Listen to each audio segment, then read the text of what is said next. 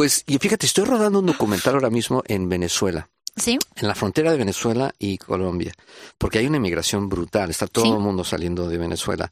Entonces, pero fíjate qué bonito, lo que empezó como un documental, yo estoy filmando a héroes en mitad de ese horror. Hay una señora colombiana que da a comer a 200 niños todas las semanas en, en, en esa Pero porque están, están cruzando de dónde a dónde? Se están huyendo. O sea, se han Los venezolanos. venezolanos, pero huyendo con lo que tienen puesto. O sea, es, es verdaderamente, Normal. el documental va a ser impactante. Pero aquí viene lo bonito del tema. Al final, estoy ayudando más que filmando. o sea, he unido a siete fundaciones, estamos dando a comer a 30 mil personas en la frontera. Sí.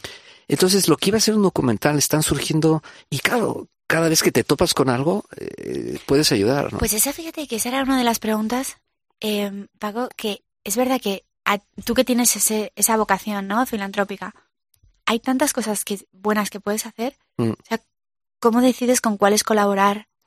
Pues intento colaborar con todas las que puedo. Con todas las que puedo. Colaboro con, con, con todas. Con todas las que puedo. Yo ¿Con todas?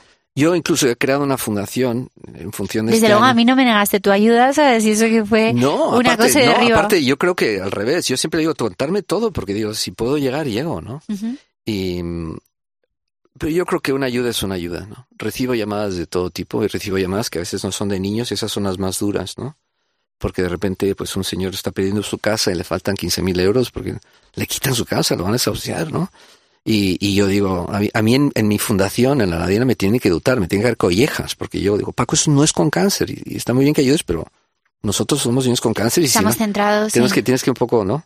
Pero yo hago trampas todo el tiempo. Entonces, tenemos un fondo que se llama el Fondo Andrea, porque Andrea Sí. era una niña de Valladolid que yo quería mucho, que se nos fue al cielo.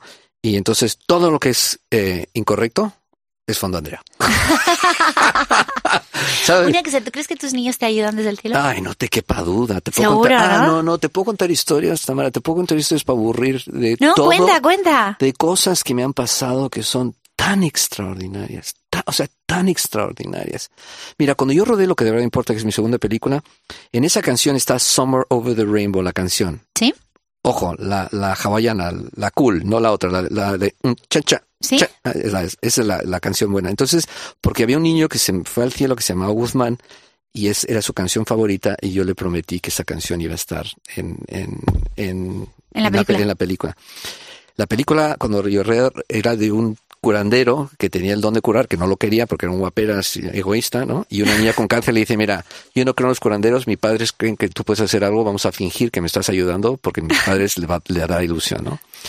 Bueno, pues esa, esa, esa niña que me la inventé yo, cuando llegué me enteré que una madre acaba de perder a su hija ¿Sí? pedí, pedir- le pedí permiso para llamarle como, como esa niña y todo lo que yo había escrito de esa niña em, prácticamente lo que estaba ahí. Tan es así que cuando rodamos Summer Over the Rainbow y usamos un poema de esta niña, eh, la madre me contó que era la canción favorita de esa niña, que le había cantado en su graduación de high school Fíjate. tres semanas antes de fallecer.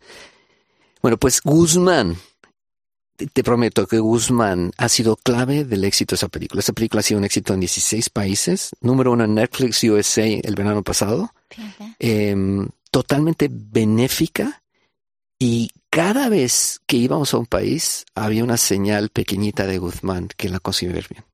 O sea que yo estoy rodeado de, de duendes. de Es que para mí una, una señal que tengo, que también comparto con, con Conrado, son los arcoíris. Y me ha hecho mucha gracia Ah. ver. ¿Tú- tú- tú también? Totalmente. Mira, anteayer estaba yo en el campo, morriña, ya sabes, que te- te- sabes, sí, sí, como nadie me quiere. Y, y hablé con un cura y me dijo, pues pídele que te apapuche Dios, que te apapuche Dios. Bueno, entonces caminando, el arco iris, mira que he visto arco iris más grande. ¿Sí? El arco iris más grande en historia.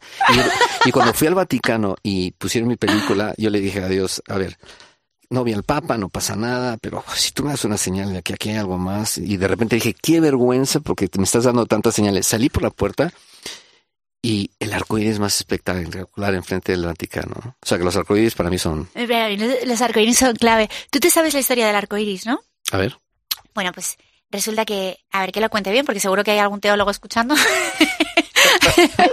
bueno, pues cuando, cuando y lo vamos a editar. no vamos a editar.